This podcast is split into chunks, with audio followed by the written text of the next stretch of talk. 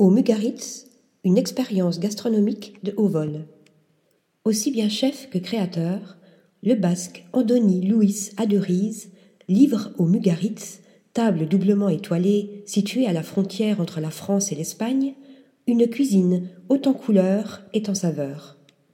À quelques encablures de Saint-Sébastien se trouve un laboratoire culinaire comme il en existe peu à travers le monde. Depuis 1998, le basque Andoni Luis Aduriz y met quotidiennement son génie à l'épreuve en imaginant des assiettes jamais vues ailleurs. Souvent résumée à ses impressionnants trompe-l'œil, aussi vrai que nature, sa cuisine dépasse le cadre du restaurant traditionnel, mot qu'il bannit de son répertoire. Le Mugaritz est d'ailleurs fermé quatre mois par an afin que les équipes puissent se consacrer intégralement à la création. En tout, ce sont 70 personnes venues de plus de 20 pays, de l'Indonésie au Pérou, en passant par l'Italie, le Liban ou encore la Corée du Sud, qui s'affairent en coulisses, qu'il s'agisse de cuisiniers, d'historiens, de botanistes ou de chimistes.